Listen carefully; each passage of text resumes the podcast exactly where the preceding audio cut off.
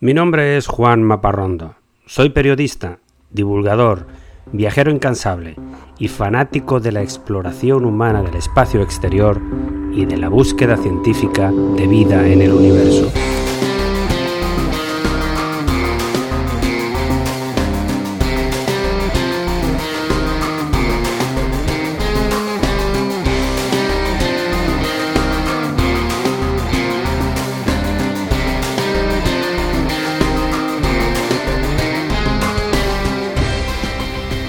Este es mi podcast de divulgación sobre temas espaciales, sobre astronomía, constelaciones, robots viajeros, planetas y galaxias, asteroides, historias de astronautas, vida extraterrestre y todo tipo de gente loca por las estrellas.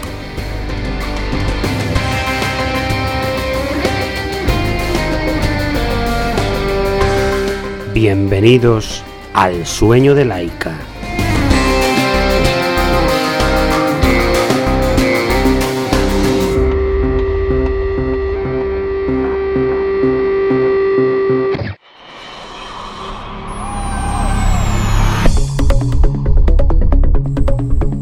Me gusta empezar cada episodio con algo divertido, con una anécdota. Y hoy te voy a hablar de una campaña internacional en defensa del planeta Plutón. Entre los científicos dedicados a la astronomía a nivel mundial ha surgido hace poco una protesta cada vez más potente de astrónomos indignados pidiendo respeto y dignidad para el planeta Plutón. Hace 14 años la Unión Astronómica Internacional realizó un estudio que decía que Plutón es demasiado pequeño y está demasiado lejos del Sol para ser considerado un planeta. Rebajaron su categoría, le quitaron el rango y desde entonces, en lugar de nueve planetas en nuestro sistema solar, ya solo quedan ocho. Esta revolución de los defensores de la nobleza y la grandeza de Plutón se inició hace tres años por Kirby Runion, un estudiante de doctorado de la Universidad John Hopkins, y hasta la fecha se le han sumado decenas de otros astrónomos de todo el mundo. Incluso se realizó una encuesta entre científicos y la mayoría votó a favor. Dicen que las condiciones para que un planeta sea planeta son más geológicas que de tamaño. Plutón debe ser un planeta porque es redondo, tiene montañas, tiene océanos y hasta tiene una atmósfera. Yo me uno a la lucha. Plutón nunca le ha hecho daño a nadie. Salvemos la dignidad de nuestro amigo lejano. No al acoso contra Plutón.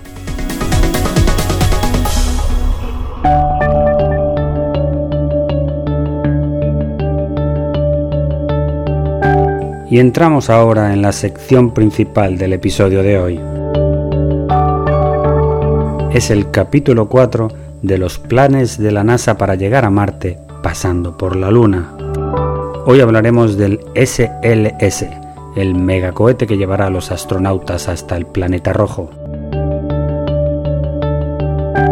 Para los ingenieros dedicados a la exploración espacial, hay una fórmula matemática que siempre tienen presente Cuanto más volumen de carga queremos enviar hacia el cielo y más lejos queremos llegar, más potente debe ser el cohete que lo transporta. Debe ser capaz de producir más aceleración para romper la fuerza de la gravedad. Y hasta la fecha, ¿cuál es la carga más pesada que se piensa lanzar? La respuesta es la nave Orión diseñada por la NASA. ¿Y cuál es el lugar más lejano al que se quiere ir? La respuesta es el planeta Marte. Solamente la cápsula Orión, donde viajarán los astronautas, pesa 15 toneladas con 4 pasajeros. Si le sumamos a eso el módulo de servicio, diseñado por la Agencia Espacial Europea, donde van las provisiones, llegamos a las 22 toneladas. Todo ello más el peso inicial del combustible indica que se necesita un enorme, un inmenso, un super mega cohete. La NASA lleva trabajando en él desde septiembre del año 2011, apenas tres meses después del último vuelo de los transbordadores espaciales. Era el primer periodo de la presidencia de Barack Obama y el administrador de la NASA en aquel entonces, Charles Bolden, marcó la estrategia desde el primer día. El presidente nos ha retado a ser audaces y a soñar en grande, decía Bolden. Los planes no han cambiado, llevar seres humanos más lejos que nunca y eventualmente llegar a Marte. Los planes no han cambiado, pero el tiempo de construcción se ha hecho eterno. Nueve años después, el famoso cohete sigue en construcción y aún ni siquiera ha despegado un primer vuelo de prueba. Durante estos nueve años, más de mil empresas privadas ubicadas por todo el territorio de los Estados Unidos han fabricado todo tipo de componentes que se van probando por partes y se van luego enviando al Centro Espacial Kennedy en Cabo Cañaveral para ensamblarlos todos juntos. El cohete hasta ahora ha recibido el insípido nombre de SLS, Sistema de Lanzamiento Espacial, por sus siglas en inglés. Asimismo, Sistema de Lanzamiento Espacial ¿Y los cientos de cohetes anteriores qué eran? ¿No eran también sistemas de lanzamiento espaciales? En fin, me imagino que en algún momento de este enorme esfuerzo del gobierno de los Estados Unidos le pondrán un nombre adecuado, que son muy buenos para eso. Mientras tanto, vamos a destripar este monstruo de 112 metros de altura para conocer algunas de las partes más importantes de lo que oculta en su interior. Los componentes principales del cohete en general son tres, los motores de propulsión que se sitúan en la parte baja, los tanques o depósitos de combustible que ocupan la parte media y más arriba la carga que puede ser transporte de astronautas, humanos o carga de equipos y suministros. Los motores del SLS son una versión mejorada de los que se utilizaban en los transbordadores espaciales llamados RS-25 es una tecnología probada que han volado un total de 135 veces hacia el espacio sin ningún fallo. Están construidos por la empresa Aerojet Rocketdyne y cada uno cuesta 146 millones de dólares y el cohete lleva cuatro de ellos. Lo más doloroso es que solamente se utilizarán una vez.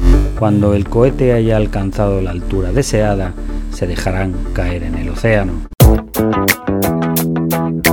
La parte central del cohete, la de en medio, lleva los tanques de combustible, que están preparados para mezclar oxígeno e hidrógeno líquidos a alta presión. Este enorme depósito está construido por un consorcio liderado por la empresa Boeing. Tienen capacidad para casi 3 millones de litros de combustible, es decir, unos 100 camiones cisterna de tamaño medio. Son motores muy glotones, queman 5.250 litros de combustible por segundo y lo queman en menos de 10 minutos. La velocidad que proporcionan permitiría llegar de la ciudad de Nueva York a París en apenas 10 minutos. El primer vuelo del SLS está previsto para el año próximo, 2021, 10 años después de haber iniciado su diseño, con un coste de 20.000 millones de dólares. Se ha tardado tanto tiempo y ha salido tan caro que otras compañías privadas han adelantado a la NASA y tienen cohetes similares a menos de la mitad del costo. Por ejemplo, la empresa United Launch Alliance, que tiene el cohete Atlas V, cuesta la mitad y ha sido probado muchas veces. Lo mismo sucede con el Falcon Heavy de SpaceX, que es mucho más barato y cuyos motores se pueden utilizar varias veces. La NASA, que es una organización del Estado muy burocrática, ha recibido muchas críticas, pero ellos lo tienen muy claro. Ninguna de las alternativas actuales es capaz de generar potencia suficiente para llevar humanos de forma segura hasta la Luna y mucho menos a Marte. Afirman que solo la NASA es capaz de financiar estas misiones. Se están construyendo tres versiones del megacohete la primera con capacidad de transportar 95 toneladas, la segunda con 105 y la tercera con capacidad para 130 toneladas hasta la órbita baja de la Tierra. Y para viajes más lejanos, que incluyen llegar hasta la órbita heliocéntrica, la órbita del Sol que permite el viaje a Marte, en esta tercera versión se puede transportar hasta 44 toneladas de carga. Y aquí está la diferencia. Ninguna empresa privada por el momento se acerca a esta capacidad de carga. Recordemos lo complicado de la estrategia. Se quiere construir una estación espacial permanente en órbita de la Luna, que será una especie de albergue para astronautas, y desde allí se lanzarán las misiones a la superficie lunar primero y a Marte años después. Y recordemos también que los planes son de crear un pequeño asentamiento en la Luna que estará ocupado permanentemente por seres humanos. Las misiones a la Luna ya están programadas para retornar antes del 2024, utilizando la cápsula Orión, un módulo con capacidad para seis pasajeros que analizaremos en otro episodio de este podcast.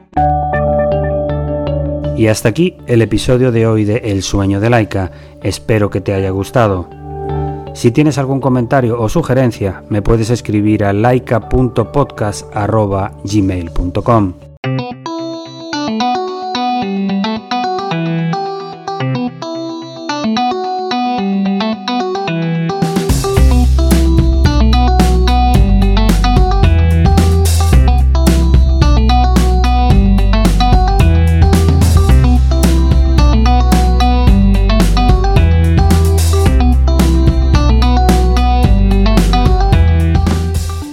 Todos los contenidos de este podcast son materiales originales de producción propia y están protegidos por leyes de copyright.